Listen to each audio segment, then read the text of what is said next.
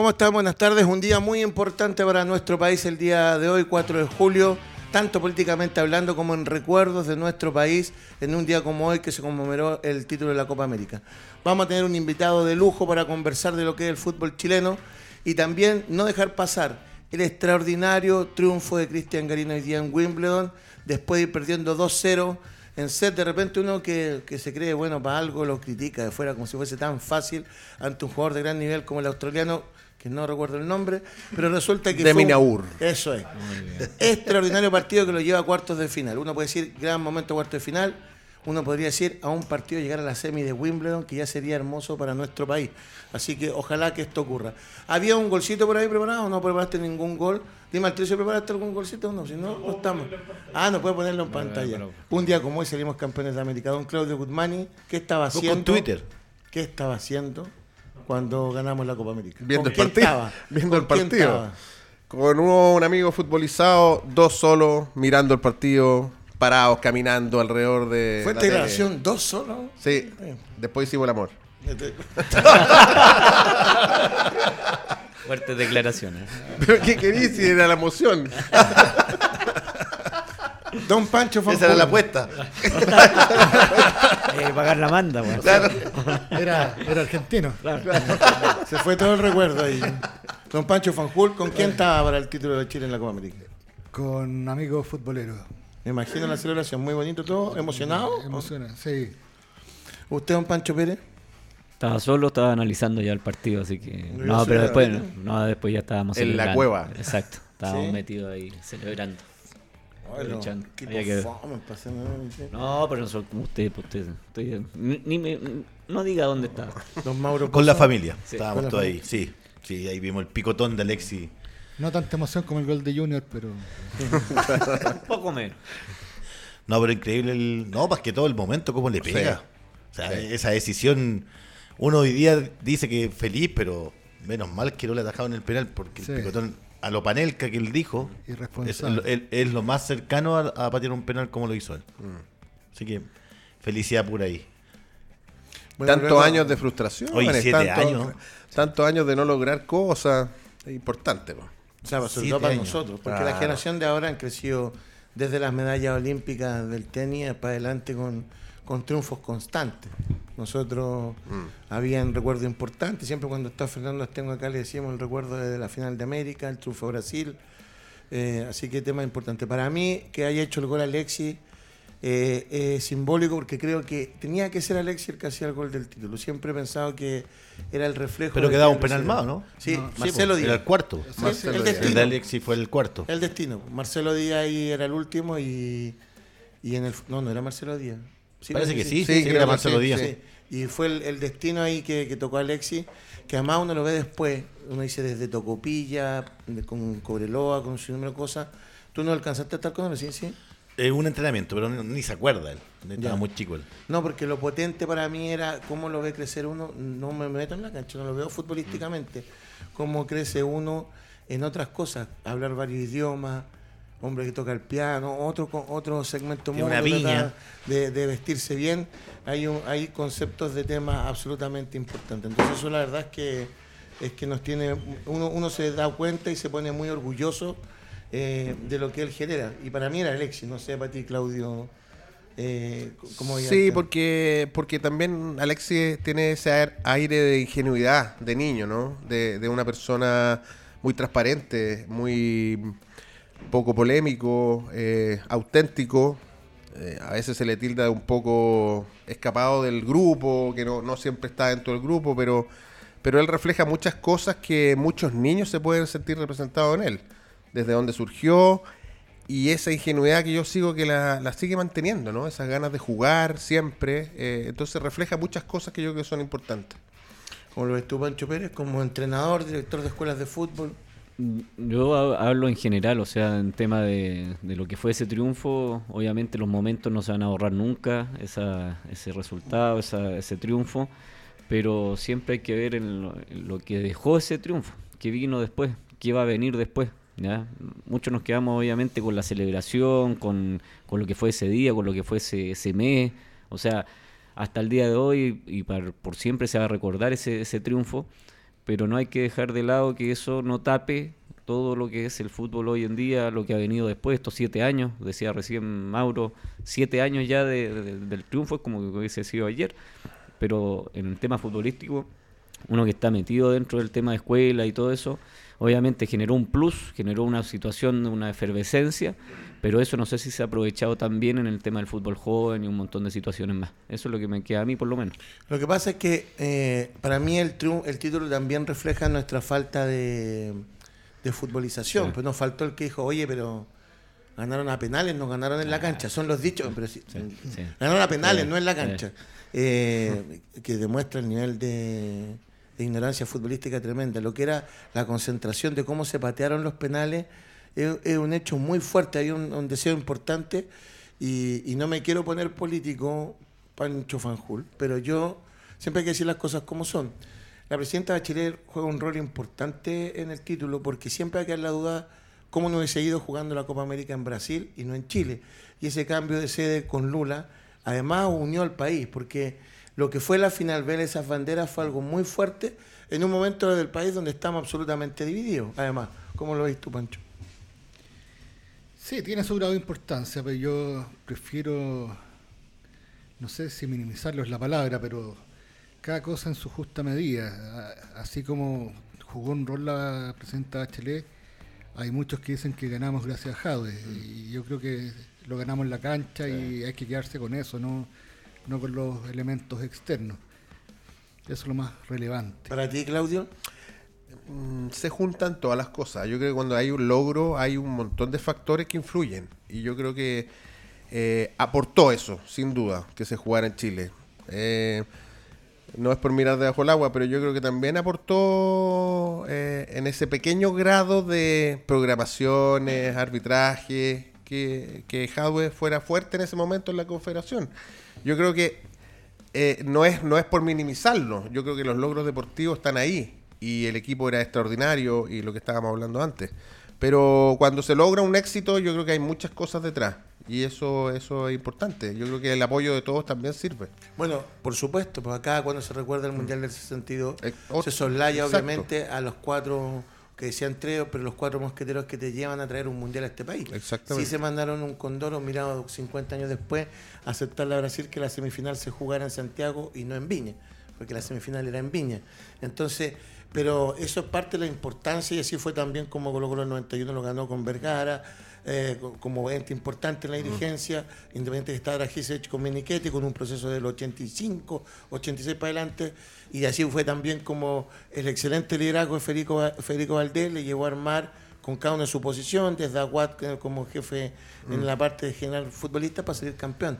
Y lo más divertido es que esos ejemplos después no los replicamos por Mauro Pozo, porque resulta que después uno ve la, línea para poder ganar y como que no lo sigue ocupando. ¿Pero qué quieres ocupar tú?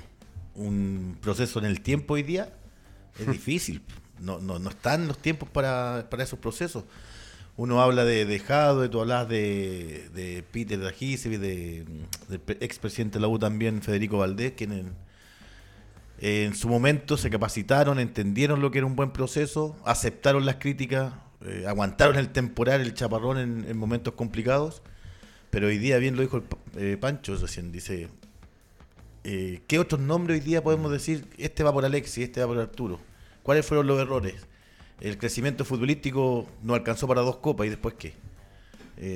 ayer yo pasé por varias canchas de fútbol y eran muy pocas las que se estaban ocupando, entonces en nuestros tiempos pasamos todo el día jugando a la pelota. Son otros momentos, otros procesos, otra, otra tecnología, pero siento hoy día de que es difícil poder encontrar ese proyecto deportivo que vaya de la mano con, con los jugadores que crean también y sepan llegar. Yo vivo ahí cerca del Monumental, los papás están todos los días afuera, encaramados en sus autos, con escalera mirando los entrenamientos, producto del COVID o de que no los dejan entrar. Eh, pero e, esos momentos, el, niño que, ve al papá, eh, después se tiene que motivar mucho más, pero no todos lo hacen. Eh, hoy día los estudios, por temas de horario, hasta las 4 de la tarde tienes que estar ahí. Nosotros estudiamos hasta las 12 o hasta la 1 y después íbamos a entrenar. Pero todas esas situaciones, esas realidades van cambiando. ¿Se tienen que acomodar los chicos? Sí, pero dedicarse al deporte, lo que hace hoy día muy bien Garín. Piensa, mm. piensa que en los Panamericanos el, el, bowling se va a jugar en un mall. Sí, Entonces, uno, uno... ¿Pero eso de quién es la culpa?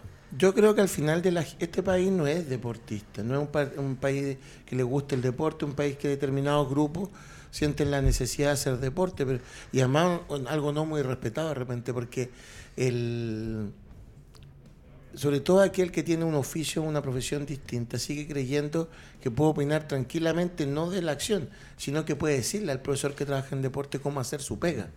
¿Te fijáis?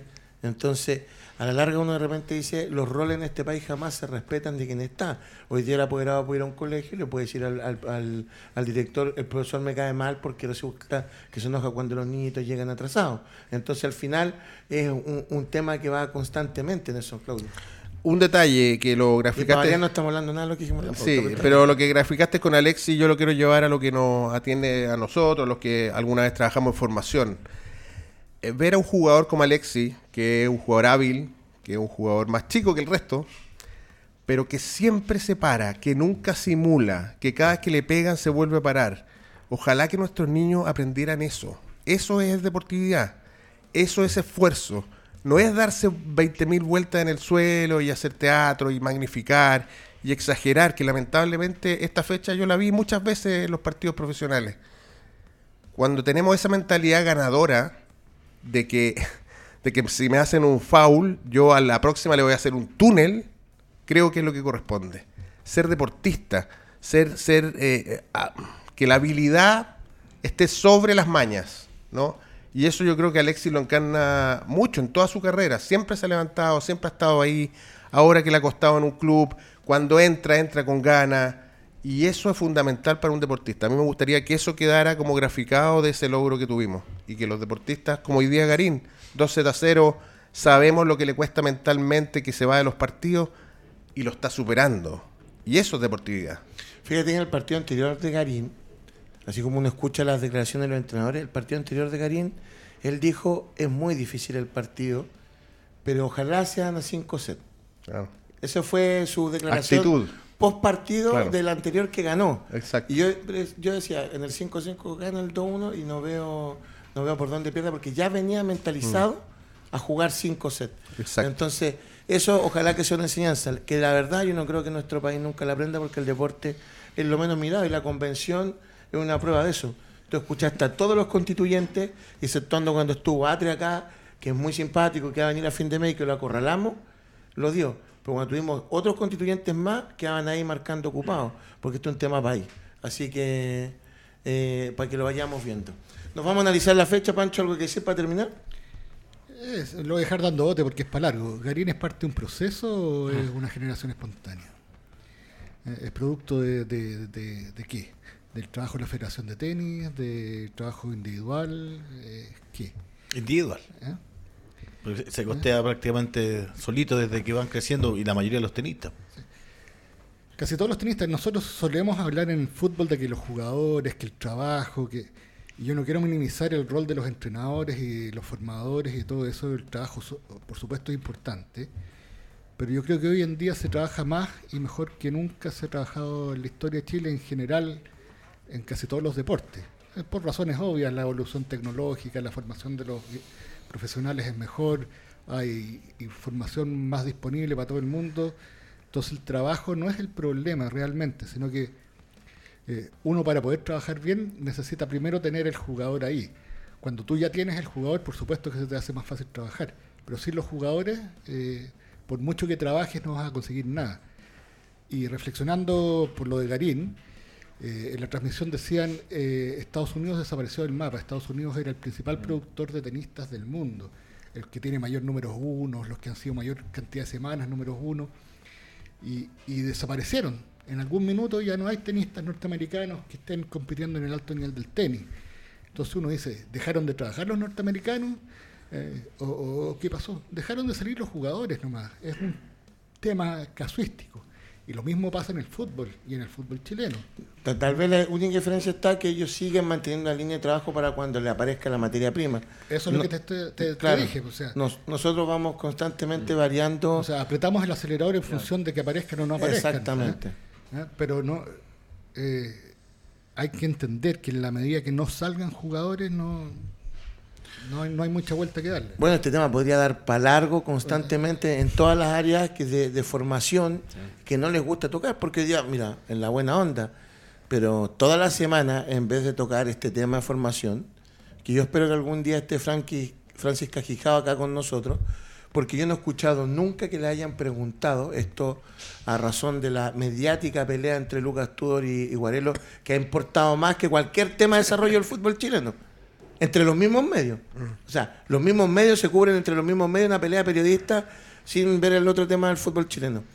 Yo no he escuchado que nadie le haya preguntado a Cajijado cuál es su función. Cuando han tenido la posibilidad de los periodistas de estar con él. No, ¿Cuál es la función no alcanzaron ese día, parece. No, y nunca. ¿Cuál es la función de él? Para poder uno decir, está bien, está mal. Él te puede, uno va sacando el análisis de acuerdo a lo que él te dice. Y no una defensa de él. Es una defensa de nosotros, un medio independiente que estamos buscando la masa. No es lo mismo a que quien tiene la, la masividad para preguntar cosas coherentes. Y todas las semanas se han llevado hablando de la pelea de Tudor Guarelo y sin poder no- nosotros poder ir profundizando en los temas. Él termina contrato ahora, ¿no? Sí. en diciembre. Sí, ya está viendo opciones ya. Ah, sí. Sí, está, lo dijo, de lo poco que se escuchó ese día. Depende de Milán. Es que claro, si El- vienen el- amarrados con un presidente, pues, sí, en el fondo eso. Claro. Así es. Sí, el problema está que al final, yo sigo insistiendo, nos miramos muy poco nosotros, la gente que tiene en este país, el conocimiento de hacer las cosas. Pero hoy día leíste la entrevista de Jaime García. Lo del PlayStation. Todo completo, o sea, eh, eh, lo que hablaba recién Francisco, el, el Pancho, de que la generación hoy día va a ser muy difícil. O sea, yo nací, me crié con puras derrotas, pero me voy contento ya de este mundo porque ya soy campeón de América por dos veces, do- dos copas consecutivas prácticamente. Entonces, cuesta, cuesta hoy día salir a buscar a ese deportista que quiere abrazar esta profesión, que se quiere dedicar independiente de los costos que haya familiar, económico, que tenga auspiciadores, porque permanentemente estamos viendo a nuestros deportistas pidiendo auspicio a- por, por- por Facebook, Twitter, por todas las redes sociales. Entonces, ¿cómo canalizamos también que, que ese deportista que está soñando y se sienta menoscabado porque no tiene los argumentos necesarios, los tiene en sus capacidades, pero no así para salir a, explotarlo fuera? O sea, tú hoy día leías una entrevista ayer, antes de ayer del Chino Río, que lo está buscando un tenista chino, que se cree Chino Río, no recuerdo el nombre, tiene 18 años, zurdo. Y, y- y está viendo. Y el chino decía, pero este gallo tiene nutriólogo, preparador físico, tiene dos eh, psicólogos, tiene todo un staff, cosa que él no tenía, o a lo mejor lo tenía, pero tenía las capacidades técnicas, tácticas, era un genio el chino. Pero es complicado hoy día competir eh, con, con, otro tipo de deportistas que te llevan en todo sentido mejor preparación, eh, tienes todo lo, lo- todo, todo para desarrollar tu deporte de forma tranquila. Pero si los chilenos hoy en día también lo tienen, Mauro, si eso es, la- es lo que te decía antes. Hoy en día está al, alcance de todos tener el nutriólogo, el, el psicólogo, el preparador físico. Pero hay un costo. Hay un costo asociado, obviamente. Y a, a- a la vez ese preparador físico está mucho mejor preparado de lo que estaba el preparador físico hace 20 años atrás, el, el técnico lo mismo. Pero eh, tienes que partir de algo para... para Pero es lo que yo te decía antes, Pancho, de, de, de Alexi. Hay un fuego interior del deportista que es lo que no se compra en ninguna parte. Obvio. ¿Te fijáis? Es que la parte de trabajo en, en los deportistas en- tiene dos, dos etapas, o sea, y a lo mejor estamos fallando en la primera. Una es la formación, la cual ya es, un poco lo que estamos hablando, y la, y la primera es la búsqueda, Mm, la detección de- Eh, del y- talento. y la detección del talento, y yo creo que ahí estamos probablemente fallando. Y yo te digo, y te digo probablemente porque vuelvo al, al ejemplo de los Estados Unidos, o sea, ¿quién tiene una base más amplia, más grande de búsqueda de talentos que los norteamericanos? Y sin embargo, igual no los encuentran es por una infinidad de factores que, que es largo de detallar. Y, y volviendo a la realidad chilena, que tenemos un, un universo mucho más pequeño eh, y, y donde los intereses han ido evolucionando, como dice Mauro, antes el cabro chico anhelaba ser futbolista porque era probablemente su única salida de una realidad que no le gustaba. Hoy en día se le han abierto otras alternativas que probablemente antes no existían. También. ¿Mm? Entonces, todo eso te va jugando en contra y, y- te va reduciendo el universo de po- de, de potenciales eh, deportistas, porque no es solo el fútbol, es, todo. Yo creo que ahí, ahí Pancho dijo una cosa bien, bien cierta, el tema de la búsqueda, búsqueda de los talentos. Yo creo que eso siempre nos hemos quedado. En algún momento hay equipos, clubes, yo lo llevo al fútbol siempre que se, que se ha hecho, pero Pasa que estamos en junio, en julio, perdón, y sabemos, los que somos más futbolizados sabemos que están las pruebas, o sea, pruebas de cadete, pruebas de jugadores, pruebas de jugadores acá, allá, y seguimos con las pruebas. O sea, son, un desastre, son un desastre. Exacto, entonces yo digo, ¿por qué todo ese tiempo que gastan en las pruebas no lo gastan de repente en invertir en, en ojeadores, en entrenadores que beneficiaría en este caso a nosotros que somos entrenadores, a profesores de educación física, no sé, vayan a las canchas, vayan a buscar. Seguimos con el, chip cambiado, ¿sí? Tienen que ir los jugadores. Que vengan. Exacto. Hasta escuelas de fútbol hacen pruebas de, jugadores. O sea, cosas que son inimaginables en otros lados. En Argentina está lleno de, de por eso sacan tantos jugadores. Ni hablar el. Siempre sacan el ejemplo del Newell de, de Bielsa, que estuvo buscando en distintos lugares. Bueno, eso yo creo que acá falta mucho y estamos muy atrasados en eso. Yo creo que habrá algún equipo seguramente que tiene que que va a las regiones, van a buscar jugadores, pero debería tener una red, equipos importantes deberían tener una red de, de, el, concepto de prueba nuestro es distinto al, de los argentinos. Aquí es una prueba con 200 jugadores que el técnico está mirando el celular y, mira a los que vienen dateados. O sea, le dijeron, mira a este y a ese le, dedica 10 minutos, al resto ni siquiera. En Argentina el jugador le dicen, anda a probarte a y va y lo insertan en la mecánica del equipo andando y, ven al jugador. No, no, es una prueba masiva de uno entre 200. No, y una prueba de cuánto, de 15 minutos, de 10 minutos, cuántas veces toca el balón o cuántas veces tiene que ser un, mago el entrenador para si está metido en el tema para descubrir a ese jugador que en 10, 15 minutos es extraordinario. Muchos pasan del futsal también en el fútbol argentino a, esas pruebas. En Uruguay. sobre todo con el, con el Baby 5. Sí. sí quiero, en honor a la verdad, decir algo con respecto a las pruebas de Universidad de Chile que yo lo he estado viendo en seguimiento en el último tiempo. No pasan más allá de 25 jugadores a 30 los que son probados en dos horas. Y en ese concepto está trabajando previa, previa inscripción, vía correo, tomando los datos específicos de dónde viene, qué es lo que están buscando, y ahí van y participan en ese núcleo. Entonces, también hay que decirlo en la buena, porque también vi otra prueba de un equipo de fútbol joven en, en una comuna y resulta que fueron 2.000 niños y eso era como incontrolable. Entonces también hay que ir viendo porque también hay que ver qué, es, lo que, qué es lo que se está buscando. Porque decía Pancho, los centros regionales, la pregunta ah, de prueba, la pregunta es, ¿qué estamos buscando? Yo partiría por ahí y que muchas veces la gente dice, vamos a hacer pruebas, pero que alguien nos llame la atención, no por buscar algo puntual. Entonces, eh, claro, o sea, están buscando el próximo Alexis Sánchez, alguien que los deslumbre, porque no tienen ni idea de lo que están buscando.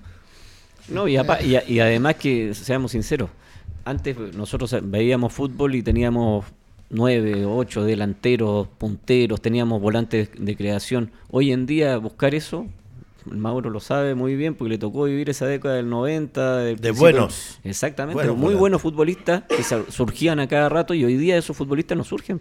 ¿Dónde están, dónde están esos delanteros? ¿Y cuánto, cuánto eso también tiene que ver la forma como lo analiza el entorno?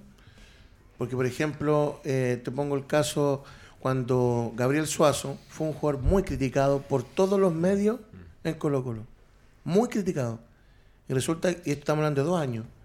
Entonces, no creo que el cambio haya sido tan potente, más de acuerdo a la, misión, a la visión y la constancia del jugador. Es que el, COVID lo hizo mutar. Pero la crítica era despiadada sobre un análisis de un lateral que el medio cree que tiene que jugar, de acuerdo a lo que Bielsa estaba buscando. entonces, de acuerdo a lo que San Pablo está buscando. Entonces, ¿Cuántos jugadores se ha perdido por una idealización de un puesto que no corresponde? Así como, por ejemplo, San Pauli que hemos hasta el cansancio de ser eso en la U. Mm. Entonces, no sé cómo lo veis tú ahí, Mauro. Es que es complicado si hay que llevar de la mano también al jugador, o sea, estar preocupado de todos los detalles. Mira, hablábamos del deporte individual, hablamos ahora del deporte colectivo. Es difícil mantener a esos 25 jugadores contentos. Ayer yo tuve la posibilidad de ver a, de ir a hacer el partido de la segunda y estaba el Benji Nostroza. Y hoy día en la mañana, hoy día en la mañana estaba viendo el penal que lanzó Alexis, sale celebrando con ellos. Él era el sparring, era el jugador determinante en la Universidad de Chile, donde fue goleador en todas las categorías. Y hoy día está jugando, y con todo el respeto, en un equipo de segunda división. Entonces, ahí es donde te das cuenta de lo que pasa con Cerezo. Mutó, se transformó en un jugador distinto, la convicción, el trabajo y también el, sentido de pertenencia del técnico que permanentemente lo estaba criticando, lo estaba ayudando y lo estaba exigiendo para, para trabajar de buena forma. Sí, ese, ese yo creo que ese es el momento importantísimo para, para, el, para el jugador y que vaya a la mano con, del entrenador, del liderazgo que ellos puedan mm. tener. Sí, yo quiero contar una experiencia porque cuando estaba en el INAF, 20 años atrás, 25 años atrás, tuve la oportunidad de en un viaje ir a hacer una pasantía en Inglaterra.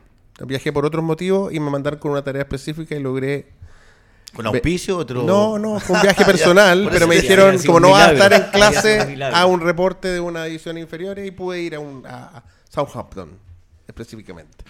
Y ellos nos decían, nosotros aquí a los chicos los tomamos a los 15 años. Antes están en sus colegios, que aquí es donde tenemos el problema, ¿no? Las escuelas, los Mm. colegios, están haciendo muchos deportes. A los 15 años hacemos las pruebas. Y las pruebas eran específicas. Conducción de balón, remate. Si, si, si eran descoordinados, out. Al o sea, al tiro. No, no, no hay esta cosa. Entonces era muy específico lo que buscaban. Eh, duelo uno contra uno. Al tiro iban a lo futbolístico, a lo, a lo concreto. El que se venía a probar arquero, obviamente, saltabilidad, eh, velocidad. Al tiro, cosas específicas. No que van a jugar una pichanga y ahí los vamos a ver. Bueno, interrumpe, ¿Te estamos esperando a ver si, porque tiene Sí, problemas con sí, la conexión. Estamos No, rellenando, No, no, no, el profe Jaime Vera, para ver si se puede conectar. Eso nomás que te quería interrumpir. Sí. Pero eso yo creo que es súper importante. Yo no sé si aquí se hace tan específico, ¿no? Se, se juega. Yo alguna vez Santiago Morning traté de hacer ese sistema y, y uno se da cuenta al tiro el que, el que sí puede y el que no puede haciendo cosas más específicas. Y no en una pichanga donde la tocan dos o tres veces algunos jugadores. ¿Te fijas? Entonces yo creo que también de repente se enfoca mal lo que hay que hacer. Bueno, tema para largo, pero nos vamos primero al Complejo Deportivo Mundo Sport, Avenida Líbano 5001 Macul, canchas de pasto sintético. En, qué lindo era eh, eh, ver poder jugar independiente, que una cancha se gasta, otros temas nuevas, en pasto sintético cuando el chico jugaba en tierra. Y me raspillaba y me dolía, pero no había problema. Tierra Eh, con piedra, sí. Sí, eh, pero hoy día las mamitas es como... O calle con cemento. locas. Si tenías suerte, era más duro, digamos. Maicillo. Te digo nomás. Eh, Complejo Deportivo Mundo Sport, Avenida Líbano 5001 Macul. Tenemos a eh, Revista Lágora con Marco Sotomayor ahí en- como director de la revista que siempre está con nosotros entregándonos la mejor información del deporte en nuestro país. Bus en Mayorga, el auspiciador ancla de doble amarilla, que hoy día los sopranos se han tomado doble amarilla, que siempre está con nosotros. Usted quiere viajar, hágalo con Bus en Mayorga, el mejor bus, la, me- la mejor línea que está con nosotros junto a todo el país. Y cuando el bus se echa a perder, ¿a quién tenemos? A Garajes Doria. Que está muy bien ahí, Garajes Doria, en San Ignacio. 858 Santiago, horario de atención, de lunes a jueves de 8.30 a 18 horas, viernes de 8.30 a 16 horas. Como siempre estamos muy orgullosos. Ah, y nos faltaba el mejor sándwich, Belle Ulala, en Peñalolén. Usted lo ha probado, Mauro, porque sus Sí, compañeros pues. están enojados. Cuando ¿Ah, sí? estás esperando que te arreglen el auto en Doria, te empiezas a comer un sándwich. A mí me dijeron que eran de doble amarilla, pero siguen sin aparecer. No, pues. no, no, no, Ahí está los Solo- días solo miércoles. los miércoles. Bele, Los ulala. miércoles cuando lo invita a decir a, A Marcelo. a Marcelo Bele Ulala y que, que de repente falte Bele Ulala. Ahí, sanguchería gourmet. O sea, Y hasta ahora ahí encima. bonito, gourmet y todo el tema, no como va uno ahí. Tipo churrasco, ¿no? No, no corresponde. Antes de pasar a la revisión de la, de la fecha del fútbol chileno, todos los esfuerzos de, medios de comunicación independientes, como lo que es el nuestro a través de Radio Touch, siempre se tienen que agradecer, como lo que ocurrió el viernes pasado en la transmisión en vivo del partido entre Everton y Colo Colo, con un relato espectacular del Nico Quiero, las intervenciones de nuestro director don Edgardo Díaz y nuestro panelista que se toma la radio de manera constante ya, El don filósofo. Claudio Guzmán, el filósofo del gol que también estuvo comentando el partido de Colo Colo y le hago el puente para que nos diga qué le pasó con Colo Colo y Everton en el partido del día viernes. Que bueno, primero decir que tuvimos una muy buena transmisión, que tuvimos que alargar bastante producto de los cortes de las llaves que no estaban, ¿no? Para abrir el, el lugar donde se prendían las luminarias. Eh, curioso, pues, fútbol chileno, como lo comentamos ahí, eh, media hora retraso, día frío, había bastante público dentro de lo esperable. Eh, lamentable haber tenido que partir así con las transmisiones, pero nos permitió poder eh, practicar el relleno, ¿no? Eh, creo que lo hicimos bien. Ojo con Buena esa información, sí, primero. El estadio de Sausalito había vencido el comodato con Everton de Viña del Mar. Ahí estamos mostrando imágenes de lo que fue la transmisión. Había vencido el comodato y Everton al final pagó lo que le pedía la municipalidad el día jueves, que fueron los 7 millones de pesos por arriendo de- del estadio de Sausalito de Viña del Mar. me pueden corregir si era o no la información, porque eh, la anterior a mí, el anterior como dato, estos montos no se pagaban, sino que se pagaban con canje a través de Pero la que comuna. no, que no les llame la atención que a veces el que está a cargo del estadio municipal manda más que el árbitro o que la Claro. NFP. Bueno, para allá voy. antiguamente muchas veces llovía y el, el- el que estaba a cargo del, del abrir el portón no, No. no llegaba y estaba Claro. y se suspendía el partido. Para eso vamos, que es injusto decir que es el fútbol chileno, porque quien es el responsable que está cobrando el arriendo es la municipalidad de Viña del Mar. Entonces también de repente hay que decir las cosas como son, porque últimamente se le tira todo al fútbol cuando hay responsabilidades que no son del fútbol. Entonces para que estemos ahí más o menos alineados. Don Claudito. Sí, pero eso en general es, es problema de coordinación y de comunicación. O sea, es, es imposible que haya una persona con una llave en el recinto y que esa persona se haya llevado las llaves. Tendrán que haber otras llaves de repuesto, tendrá que haber otros encargados que puedan suplantarlo. No puede ser solo una esa persona. Y en ese sentido la coordinación es quizás lo que está fallando en ese, ese tipo de casos. Claro, pero no es responsabilidad de Everton. No, arrendando. no, no. Que- Efectivamente, pero claro. si tú estás arrendando, hay que tener una buena comunicación, como siempre hablamos, entre Pero es todos los estamentos. Es que si la municipalidad quería terminar el comodato y cobra por la, el- la plata, el equipo al pagar tiene que estar tranquilo que le van a prestar el servicio. Sí, sí, estoy de acuerdo. Claro, que Estoy siempre le echan la culpa a todos los equipos y a mí eso Mm. me, me, me da lata. Porque los estadios son municipales. Hoy, hoy leía antes nuestro amigo Luis Morales en La Serena que alegaban que los estadios los están ocupando los equipos. No es así. Hay una pura comuna que los estadios se ocupan más que Serena. En Antofagasta no se presta el Calvo Bascuñán, se prestan las canchas anexas. Entonces yo me pregunto, ok, no le pasen la- las canchas a los equipos profesionales. No se las pasen. Ah, quiero ver cómo va a financiar el Estado los estadios. Claro, Como no, rellenan sí, ahí. por supuesto. sí. Entonces, Por eso te digo que esto es co- cooperativo. A mí me, me molesta mucho esta cosa que todos tiran para distintos lados. Si la, la cosa progresa cuando todos tiramos para el mismo lado. Está bien que hay distintos intereses, que uno quiere que le paguen el arriendo, que otros que mantengan. Pero si no actuamos conjuntamente y coordinadamente por un bien superior, que es que la cancha tenga un buen uso, que se- esté presentable, que el público esté contento cuando va al estadio, eh, no, que yo no limpié porque les toca limpiar a ellos. No, coordinemos eso, tiene que estar bien. No, puede ser lo que pasó en Huachipato ahí con eh, un estadio que está sucio, con, con feca, etcétera, etcétera. Eso es por no coordinarse todos en favor del espectáculo o del evento que se va a realizar en ese estadio. ¿Y del partido que te, que te llamó la atención del partido? No lo vi.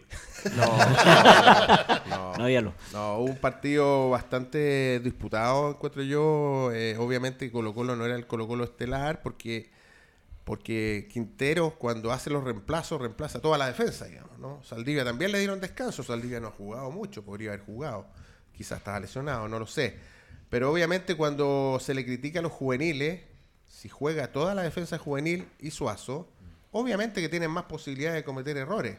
¿no? Y a mí me llama la atención también algo que quería decirlo. Jason Rojas se le está promoviendo como lateral derecho y yo creo que tiene muchas cualidades de central. O sea, es central. y Bruno Gutiérrez, que era lateral izquierdo, eh, lateral derecho, ahora se lo está poniendo como central porque se le ven otras cualidades. Y ahí yo creo que los pobres cabros se confunden. O sea, eh, Jason Rojas con Bruno Gutiérrez, eh, con, perdón, Daniel Gutiérrez, eran la pareja de la sub-20 en un momento.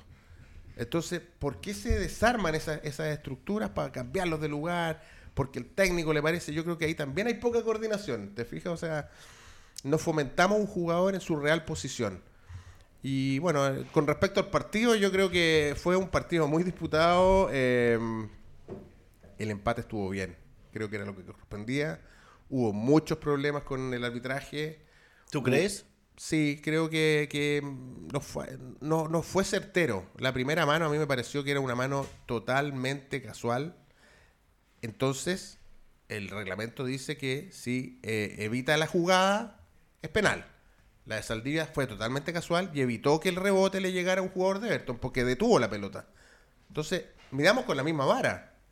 Eh, si los dos son casuales, los dos son penales. Si los dos son casuales y no se van a cobrar, bueno, no se cobran los dos, pero pongámonos de acuerdo. No, pero es que el reglamento es, es- es claro, Mauro. o sea, Sí. eh, Claudio, eh, no tiene nada que ver la casualidad o no casualidad. Mano, mano.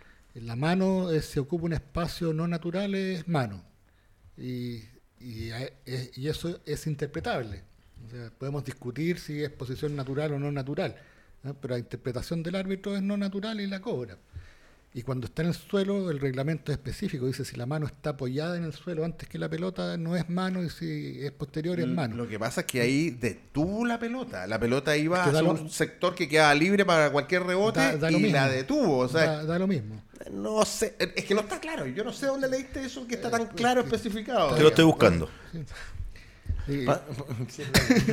La estoy E- buscando. Esa es la claridad que nunca ha habido, digamos. Pancho Eh, Pérez. se Sí. dice que cuando te rebota en la rodilla o en una parte del cuerpo y después, al segundo después te rebota en la mano, no se cobra tampoco. Cuando no esté ocupando un espacio no natural. No, es- no sé Eh, si no, está sí. tan especificado, sí. es Yo- que Sí. Bueno, todas esas son indicaciones que salen posteriores a las reglas. Las reglas son re poco claras en, en su redacción. interpretables también. Sí, Claro, ese es el tema. ¿eh?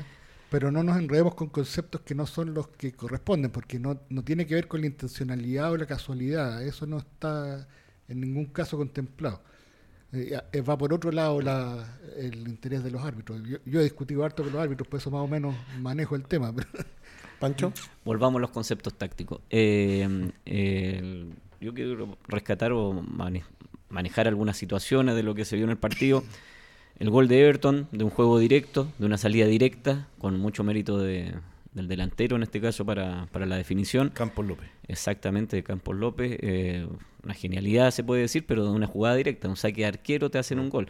Entonces, cuando hablamos mucho de la posesión y que vamos a ser protagonistas y todo eso, y siempre nos quedamos con un Everton, por ejemplo, con el técnico de Everton, en este caso Menellini, que habla mucho de eso, y después tiene un equipo que jugando 11 contra 9 no es capaz de superar a, a un Ahí está Colo el Colo. tema. Entonces, eso yo, yo soy de la idea de que se tiene que se tiene que marcar, porque de repente hay técnicos que tienen muy buena prensa, y resulta que hace mucho tiempo que hablan de algo y la cancha no se ve ese algo. Entonces, yo creo que ese era el momento que Everton tenía que dar el golpe y ganar el partido. O sea, tuvo 10 contra 9, o sea, 10 contra 11 mucho, mucho tiempo del partido y la verdad, poco, poco, poco juego, poco contenido. Y yo creo que eso se debe remarcar. Y lo último, que no pase colado el tema de Pavé, o sea, un jugador de la experiencia, más allá de la- que haya sido un detalle, una situación, es una expulsión, chavo. O sea, no puedes dejar el equipo tirado con un jugador menos durante 80 minutos. ¿ah? Entonces eso tiene para los jóvenes, para los chicos que están en la escuela de fútbol, eso no se hace. Mauro, eh, antes, antes, lo que sí, para que lo tengan claro. ¿Lo de Pavé es igual que antes o ahora que hay VAR se nota más?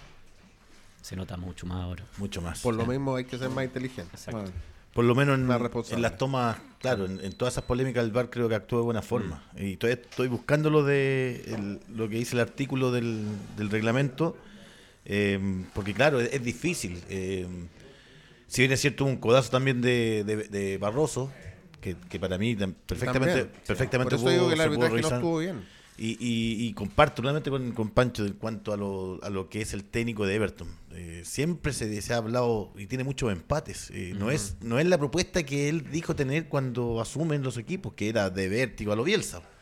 Uno después va mutando, va entendiendo y va generando tal vez otros recursos y, y va gestionando. Pero no, no le ha ido bien en Everton. Hay que ser, creo que en ese sentido, para lo que es, eh, se, le, se le va un, un jugador importante. Pero en cuanto a su propuesta, no, es muy mezquina la propuesta para lo que él decía hacer en su momento. ¿Pero él puede hacer otra propuesta con esos jugadores? Es que, que- es que ahí está el tema, pues. Si, que si él llegó, que hace. eh, exacto, él llegó con una idea que no, yo soy pero, trajeron pero, San Paolo, y no lo en la hace. materia prima. ¿Él puede hacer otro juego? ¿Y por qué? A ver, Pero eh, que diga que va a ser otro eh, juego. eso es, ¿Por qué no, por qué no se, pa- pa' no qué me- se- ¿por qué no se vende de otra de forma? Usted sale a defenderlo. No, estoy no, no, defendiendo algo. Yo, oiga, usted, usted de la cuerda de uno y A mí me gusta el, el ataque, el ataque, el tipo gol como el que hace la U con Diego López. Sino lo que a mí me, me, me, me da lata que él tiene la posibilidad de jugarse, es que no tiene los jugadores para eso. No creo. no creo. O sea, es tarea de nosotros, de los analistas, de los periodistas, de decir qué es lo que se ve en cancha. ¿No- ¿Qué es realmente ¿no lo que el equipo? Sí, sí, pues. Él, Él armó el equipo, entonces Exacto. ¿cómo va a estar? Y recursos Eh, tiene, recursos tiene. pues, Si está con el grupo Sí, Pachuca eh, y todo eh, eso. No armó él el equipo. eh, Everton yo creo que lo arma el grupo Pachuca el equipo, digamos. No lo arma el Yo no sé entrenador. si un entrenador más a un equipo, sí. Exactamente. eh. Y con- pero yo concuerdo con lo que está diciendo Francisco. eh, eh, el, el- un entrenador tiene que tener variantes. Y cuando tú quedas con dos jugadores de más, tienes que tener otras variantes. Eh, lo voy a graficar en Brian, Brian Ravelo. Eh, Brian Ravelo, un jugador talentoso, supuestamente, que tiene buena asociación y todo, jugó puras jugadas individuales con dos jugadores más. Sí.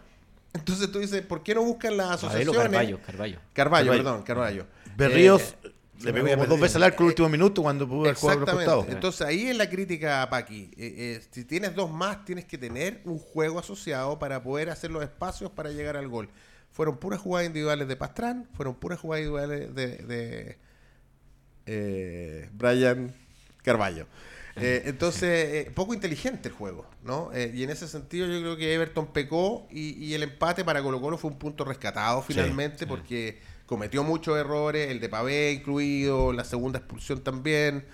Eh, bueno, eh, empa- un empate que le pone sabrosura al campeonato también. Mauro leí titulares por ahí que decía el triunfo de Católica lo deja a 8 puntos de Colo Colo. ¿Están así en la lucha de, de Colo Colo No, con Católica después del partido Católica? O sea, a ver, es que con, lo- con la llegada de Holland eh, cambió mucho el, pesimismo, pasó al optimismo el hincha de Católica por el juego, por el conocimiento, lo ganó bien en un partido primer tiempo muy discreto, pero la modificó y entendieron lo que querían. Ahora el titular vende mucho más, sí, eso es. O sea, eh, hay que recordar que ganó un punto, muy bien dice Claudio, porque los resultados se dieron. Perdió Ñublense, perdió Unión. Entonces, en definitiva, al final eh, está fundamental. hay varios equipos que, que perfectamente te pueden competir y pelear. Curicó me parece que perfectamente pudo haber desarrollado otra idea de juego y, y haber sumado tres puntos, pero mira Guachipato, eh, es lo, lo mismo. Entonces, no sé si el titular vende más a la propuesta que, que hubo, sobre todo en el primer tiempo Católica. ¿Pancho Pérez lo de Católica le alcanza para pelearla Colo Colo en algún momento? Lo que pasa es que Católica ya viene acostumbrado a esto de, de competir en los últimos, ¿cuánto? Cuatro años, cinco años. Entonces, yo creo que ya el año pasado había quedado a cuánto, a siete puntos de Colo Colo. Sí. Pasaron ciertas situaciones, obviamente, pero está o- están a ocho y, y la verdad que están más preparados ellos seguramente que otros equipos que pueden competir hasta cierto punto, que seguramente lo van a hacer, Unión, eh, Ñublense, el mismo Curicó, Cobresal que ganó ayer, pero Católica tiene ese fondo futbolístico que Holland se lo está se lo va a devolver se supone y con los jugadores las incorporaciones que son refuerzos, o sea, Isla, Pinares, Dituro, son jugadores importantes dentro de una estructura. Yo creo que puede terminar en, la pelea y ese es el miedo que seguramente tiene Colo Colo también de, de tener a Católica a- a 8 puntos. Ya lo tuvo a 7 y perdió el campeonato. ¿Están así, Pancho Fanjul? ¿Lo ves tú? ¿Entra Católica con estos puntos perdidos por Colo Colo en la pelea de nuevo? Al primero yo quería... eh, yo creo que la fecha era súper favorable para Colo Colo. A, a priori todos pensábamos que, que, que se iba a dar así. Pese a que Quinteros presentó un equipo con cinco titulares menos porque jugaron seis. Eh, pero a la luz de lo- todos jugaron para Colo Colo, eh, salvo Católica. ¿eh? Entre Colo Colo y Católica habían 11 puntos, hoy en día hay 8, pero hay 6 equipos entre medio. En primera vez decíamos Magallanes ya es campeón porque le llega 11 puntos al segundo. La única diferencia es que no hay ningún equipo entre medio, pero eh, Magallanes perdió un invicto y ganó San Felipe, falta el partido y quedaron a, 8. O sea, son los mismos 8 puntos de diferencia. Y de cuatro partidos pasan a ser tres y ya no es tan inalcanzable. Eh, yo creo que sigue dependiendo mucho de Colo Colo, que Quinteros no siga haciendo experimentos ni lecera. Y, y va a depender de cómo le va con, con, con Inter en la, en la Copa, qué, qué enfoque le dan. Pero sí, es factible que Católica remonte, pero falta ver qué pasa con los otros seis equipos que están entre medio. O sea, no, no hay que olvidarse de ellos. Ese equipo entre medio, Claudio Guzmani como Unión, que su equipo palestino le ganó, ¿ve que puede llegar a la- al final peleando en el tema del título Colo Colo? Bueno, yo como hincha palestino estoy feliz que haya ganado Palestino, pero eh, mirando Unión, eh, creo que fue lo más malo que le he visto a Unión y, me llama la atención que justo en el momento en que uno puede asaltar la cima, por decirlo de alguna manera, o mantenerse arriba, flaqueen, ¿no? Eh, a mí me encanta la propuesta de- del profesor Bravo, pero en este partido las figuras los jugadores bajaron considerablemente su nivel. El palestino, ah, obviamente que al final fue bastante eh, disputado el partido y pudo haber empatado la Unión y se perdió un penal y todo, pero no jugó bien Unión Española. No jugó bien Unión En lo táctico también de Palestino, creo que Sí, le- le hubo bien. un cambio táctico Sí. bien fuerte en Palestino, hay que reconocerlo. Jugó con dos delanteros, Bartichotto y Sala arriba, con dos aleros, eh, Brian Carrasco y Benítez, con dos volantes bien posicionados en el medio. Hubo un cambio y yo creo que eso fue favorable a Palestino en ese sentido. ¿Bajo Eh, Unión o bajo Méndez? Méndez, Bastián Yaña, irreconocible. eh, em, claro, el equipo Gonzalo Espinosa y, y- y Barrios tampoco es, un- es muy creativo, eh, entonces tampoco había mucho cómo llegar arriba. Piñeiro, que había tenido muy buenos partidos, tampoco tuvo un buen partido. Entonces se juntaron muchas cosas. Eh, la defensa, curioso lo que voy a decir, pero la defensa sin Villagra se notó más débil también. Palestino entró varias veces. Estaba digamos, lesionado ¿no? ayer. Vamos a ir a las posiciones, Mauro, que se tiene Me que tengo que retirar, así que fue Eh, un placer. abrazo Nos gigante vemos. con usted como Nos siempre. vemos. Nos Cuídese. Muchas gracias, don Pablo. Vamos a los resultados, decirte algo nomás de Gonzalo Espinosa en el partido con General Velázquez. Gonzalo Espinosa fue a ver a la Universidad de Chile, se sentó en la tribuna y fue aplaudido respetuosamente por su hincha. Me gustó porque al final, a la larga, quien ha hecho algo por un club siempre es respetado, cosa que no todos pueden hacer. Eh, ya que había uno que estaba comentando el partido en la gradería y no podía bajar de ahí. Eso nomás quería decir, porque es, eso es el termómetro de la gente que quiere a sus jugadores. Resultado del fin de semana, Everton 1, Colo Colo 1, Palestino 1, Unión Española 1, Universidad de Chile 2, 1-0. 1-0. 1-0. Pa- eh, Un- Universidad de Chile 2, Unión La Calera 1. Después tuvimos el partido entre Huachipato y Curicó, que fue 2 a 2. Ayer La Serena 1, O'Higgins 0, Católica 2, Coquimbo 0 y Cobresal 2 a 1. Cobresal, un equipo consolidado, ganó 2 a 1 al equipo de Antofagasta. Y quedan con la tabla de posiciones de la siguiente manera. Fuente ahí de sacando los datos desde la NFP de parte nuestra. Vamos a ver ahí Una, una cosa, mientras Dígame. tanto, decir que el partido de, de Huachipato con, con Curicó en una cancha barrosa, jugado a mucha intensidad, entretenido, con quiero destacar esto también, con dos dirigencias que se pusieron de acuerdo para que las dos hinchadas estuvieran. Eso habla bien, Sí. ¿no? Eh, entonces, eh, se puede, se puede cuando se quiere, digamos, ¿no? Y creo que no hubo altercado. Y en lo, en lo de no, Pa- no se metió estadio seguro. claro. y en lo de Palestino que estaba hablando Claudio, yo creo que hay que marcar también esa situación. O sea, este es un equipo más de, De costa. de- de costa, Sí, claro que sí. Más allá de que uno quiera ver jugadores, no sé, como Carlos Villanueva o como el Mago Jiménez. Este es un equipo realmente de lo que quiere o lo que ha expresado Costa en los distintos países que, ha- que ha- le ha ido bien, entre comillas, le ha ido bien, porque ha sido campeón, ha peleado títulos, ha estado en Copa Libertadores. Esto es lo más cercano que deberíamos ver de, de Palestino en la, en la segunda rueda. Eh, usted es costista, yo lo entiendo. Y A costa y costa. Y lo único, la única forma era que salieran algunos jugadores, como lo dice usted. Si no, Sí, lo, propuesta lo no importa- acepta. pero lo importante también es que esos jugadores, obviamente, cuando salen del equipo, de la institución en este caso, ¿cuál es el mensaje que dan también? O sea, si hay código interno, hay situaciones internas, si al técnico no le gustan esos jugadores, también tiene que decirlo. O sea, si los jugadores están diciendo que no, no les gustaba la propuesta, que han jugado, no sé, 40 minutos, 50 minutos durante no sé cuántos partidos, el técnico también debería decir, ¿sabes qué? Estos dos jugadores, la verdad, no los quería. No, no, no entraban dentro de mi propuesta, pero no puede salir a decir eso Gustavo Costa, me imagino. Sobre todo con los líderes. Y Sí, la tabla sí. de posiciones, Alvarito, para ir cerrando este tema y nos queda el, el partido de la U mientras íbamos a hacer, un- ver unos comentarios. Colo Colo tiene 30 puntos, Ñublense 29, Unión Española 29, Cobresal 27, Curicó Unido queda con 26, Huachipato 24, Palestino 23, Universidad Católica 22, Everton 21, O'Higgins 21, Universidad de Chile 20, Audax Italiano 19, Deporte La Serena 17, La Calera con 14, Coquimbo Unido 12 y Deporte Antofagasta 11. Escribí acá Roy Fokker, como siempre, hablemos del paupérrimo rendimiento de Coquimbo Unido contra Universidad la Católica. Ha habido harta paciencia de Coquimbo con Pato Graf en este campeonato, Pancho Pérez. Bueno, nosotros los técnicos en general, en distintas situaciones, siempre pedimos paciencia, lo- que nos den tiempo para trabajar. Y obviamente, en este caso, la, la propuesta de Coquimbo, uno no quizás puede ver algún avance muy mínimo, pero son muchos partidos ya. O sea, son muchos partidos. Y también está en, el tema de, de la dirigencia o los clubes, en este caso, los que manejan los clubes. ¿Qué jugadores son los que, que tienen? Y donde el entrenador también tiene la responsabilidad de decir, ya, asumo el desafío con estos jugadores que no los elegí yo, que prácticamente porque venían con Héctor Tapia o venían del proceso del ascenso, y a esos jugadores les tengo que sacar rendimiento, más o menos lo que decía Alejandro hace un rato atrás de Menellini, pero una escala mucho menor en este caso con los jugadores que tiene Coquimbo.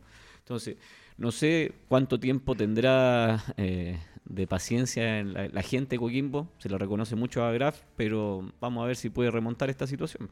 Sí, al lado de La Serena está remontando un poco más. Con Marini. y con un excelente refuerzo. Ojo, Andrada. Sí. y al tiro gol. gol. Exactamente. Bueno, nos vamos al partido de Universidad de Chile que le ganó a Unión La Calera 2-1. ¿Cómo lo dejó el partido de Don Pancho Fanjul? El triunfo de Universidad de Chile. Eh, y hay que decirlo, con una cantidad de canteranos importante en la cancha y en la banca. Y con dos goles de canteranos que yo perdí la cuenta de cuándo no ocurría eso. Eh, importante dato. Eh, no, no de uno, sino que de dos. Importante dato. Pancho. Eso parece ser una decisión dirigencial más que el técnico. O sea, eh, decidieron tomar ese camino con algún poco, mucho grado de convicción, pero lo, están tomando y se lo están imponiendo al técnico que, lo aceptó. Eh, deja sabores encontrados el partido, obviamente siempre es bueno ganar y eh, si es tu equipo el que eres hincha, eso te, te deja contento eh, la forma de conseguirlo no tanto. El juego de la U sigue teniendo muchas falencias, la defensa es un, verdadero flan, eh, entran por todos lados. Eh, esperemos que ahora con la llegada de Neri Domínguez se afirme eso, no solo por Neri Domínguez, sino que por lo que le puede sacar y hacer mejorar el funcionamiento de un Bastián Tapia, por ejemplo, y eventualmente los, los laterales. Los laterales que presenta la U están, parecen laterales de escuela brasileña, les enseñaron a atacar pero no a defender. Eh, Totalmente. Eh, Morales, y alguien lo dijo, no me acuerdo quién, que probablemente eh, su, su, posición futura, si llega a un lateral izquierdo, es de volante por izquierda más que lateral izquierdo. Andía no, no hay mucha vuelta que darle, yo creo, a Andía. y Navarrete es una un jugador interesante con proyección en el club Obviamente está verde todavía, le falta, pero yo creo que debiera quitarle el puesto a Andía en el corto mediano plazo. Y arriba, arriba es lo que me dejó más preocupado. O sea, mm. Ronnie Palacios y, Ronnie Fernández y, Palacios, que era lo que más había destacado en un principio del campeonato para la U, se han ido yendo a pique y, sin, sin vislumbrar una, una mejora. O sea, Palacios, eh, Ronnie Fernández, sus esfuerzos y todo eso. Eh, Palacios con un problema neuronal, yo creo, en algún grado, eh, no, puede hacer lo que hizo. realmente inconcebible. Pero más allá de eso, en la parte juego, muy al de la, delantera de la U, si no entra Osorio, no sé qué, sea. Mm. Claudio. Sí, yo creo que la U es un equipo en construcción. claramente este año no, no, yo no aspiraría, si entra a una copa extraordinario, pero la verdad es es mantenerse, ojalá, en la mitad de la tabla y construir equipo. Porque, porque, porque hay material joven. Eh, hay jugadores que tienen que irse consolidando. Creo que los refuerzos para esta segunda eh, etapa son buenos. Creo que Ojeda se ha ido afirmando. Bien eh, sí, ha mejorado. O sea, se le ve ya un acople mejor, un mejor juego. Es un, un buen jugador. Nerio Domínguez es un jugador probado que debería funcionar.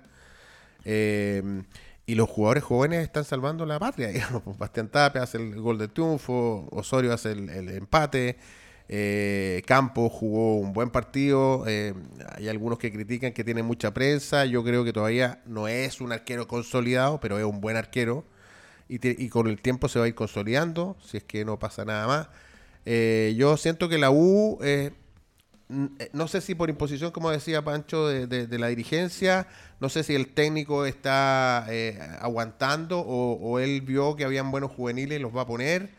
Me, gustaría que fuera esa segunda posibilidad, que él al verlos dijo, sí, esto lo quiero hacer jugar. y ya, llegó con ese plantel. O sea, claro, claro, dijo que esa es la razón por la cual. Claro, pero, pero, pero, ha tomado decisiones que a mí me parecen interesantes de, de mantener ciertos jugadores, de darle más oportunidades a otros y yo estoy concuerdo plenamente con lo que está diciendo Pancho de la delantera. Lamentablemente bajaron mucho y Palacio yo creo que después de la lesión que tuvo no ha vuelto. O sea, esa lesión le debe estar dando vuelta en la cabeza porque es un jugador que vive del gol y cuando no lo consigue se desespera, ¿no? Entonces... Pancho Pérez. Bueno, yo hablábamos antes del caso de Pavé, yo creo que lo de Palacio es una responsabilidad no solamente con el equipo, sino que pudo haber causado una lesión mm, grave. ¿eh? Entonces, eso como primera situación. Después, eh, tal como se dice, el equipo está en construcción, pero le llegaron por todos lados. O sea, con 10 jugadores, sobre todo, Caleras perdió varias oportunidades de gol y ahí apareció Campos en, alguna situación, en alguna defensa, del, que es lo que le corresponde a él como, como arquero. Entonces, eso en el, en el caso de la Universidad de Chile, no sé, yo, uno como entrenador, ¿qué prefiere? Que Bastián Tapia sea un extraordinario zaguero, un extraordinario defensa central que maneje bien los tiempos, las coberturas, todo eso, o que haga goles. O que haga las dos. Que haga las dos cosas extraordinarias. ¿ya? Pero lo primero, como lo lateral, lo que decía Pancho, el tema de Morales. Primera situación es defender, cubrir la banda y después proyectarse. Y lo último, que no quede de paso también el tema de la calera. O sea, trajeron, cambiaron de técnico hay una idea, hay una situación, tiene jugadores, tiene jugadores importantes, tiene buenos jugadores y sigue perdiendo. Quedó eliminado en Copa Chile, acá teniendo la responsabilidad, más allá que haya perdido oportunidades o haya tenido oportunidades de gol, pierde el partido en el último minuto otra vez y está en la parte baja. Entonces, estábamos hablando de Graf antes de este partido no sé cuánto tiempo va a tener eh, Vilar para, para demostrar en, la calera que es el técnico que los puede salvar. Para ir terminando, eh, lo de Calera, yo mirándolo de afuera, eh, me encantaría que Calera jugara con Pacerini y con Sáez. No, yo entiendo para dónde va el entrenador, pero yo creo que subiría mucho el nivel Calera con los dos centrodelanteros en el ataque. Con respecto a lo de la imposición que hacía Pancho, uno, parte de lo que dice el entrenador. El entrenador dijo que la razón que tomó Universidad de Chile es por los juveniles que él vio en las semanas previas. Y ante eso uno no puede cuestionar si sí o no. Él, él fue lo que planteó en la conferencia de prensa y de hecho fue porque llevó a otro juvenil más en la banca y por cómo toma la decisión de Mauro Morales en desmedro de Seymour. Y también de Osorio que ya empieza a hacer ruido con Arangui en cuanto al puesto. Entonces, uno, aunque le va a aliviar la carga en la expulsión de Palacio, porque eso también te da una señal. ¿Quién va a jugar? Si va a tirar Osorio delantero junto a, Ronnie o va a tirar a mm. Junior y ahí empieza a pelear el puesto con Arangui. Esas decisiones ah, son las que las que uno va evaluando al, final. ¿Quieres decir algo antes? Sí, sí, sí. O sea, yo creo que López, eh, él se la juega por un proyecto, pero yo creo que el proyecto es, es, previo a él. O sea, él lo, mm. él lo adopta, lo acepta, pero el, proyecto es previo a él. Eh, y hay señales en ese sentido. O sea, él, eh, la U aún puede incorporar dos refuerzos y se está debatiendo entre un central, un arquero y un lateral. O sea, él no está buscando ni un volante ofensivo ni un delantero, que probablemente la mayoría de los hinchas es lo que está pidiendo. O sea, todos quieren un, un 10 tipo Montillo mm. o, un goleador, ¿ah? pero no, él, él sigue concentrado atrás, quiere eh, Casanova, que era la alternativa, dicen que podría volver a fines de septiembre. El, campeonato termina noviembre. en noviembre, entonces... Eh, eh, y lo otro que yo creo que hay que ser un poquito menos duro con Ignacio Tapia, que si bien con los pies le cuesta, Fíjate que todas las pelotas que él sacó atrás con cabezazo y, ganó primeras pelotas, es cierto que algunas le ganó Pacerini, yo tendría un poquito más de paciencia con Tapia. yo sé que, hay controles, hay un control, sí, pero allí de repente puedo quemar más a Bastián. Yo, yo le pondría sin interrogación a Ignacio Tapia con su cantidad de juego aéreo que tiene, que es bien positivo. Así que eso, pero se va a ir dando en, el periodo. Hay una fecha nueva y vamos a ir viendo para dónde va lo que es el campeonato. Quiero darle las gracias a todos los que nos vieron, que fue bastante nuevamente. Darle las gracias a Álvaro Guerrero, que está en los controles, a Maurito Pozo, que se tuvo que ir un poquito antes del día de hoy, a don Claudio Gutmani, a don Pancho Fanjul, siempre ahí con su y muy buen análisis del puntaje entre primera A y primera B. Un dato muy que lo vamos a grabar. Mm. Ojo para lo que viene ahí. Gran dato el que dio ahí Pancho. Y don Pancho Pérez, eh, dale las gracias una vez más por estar con nosotros. Eh, nosotros nos vemos el día miércoles con Experiencia Cancha y con el partido Colo Colo que se juega mañana y que esperemos que le vaya muy bien. Que estén súper, nos vemos. Chao. Gracias.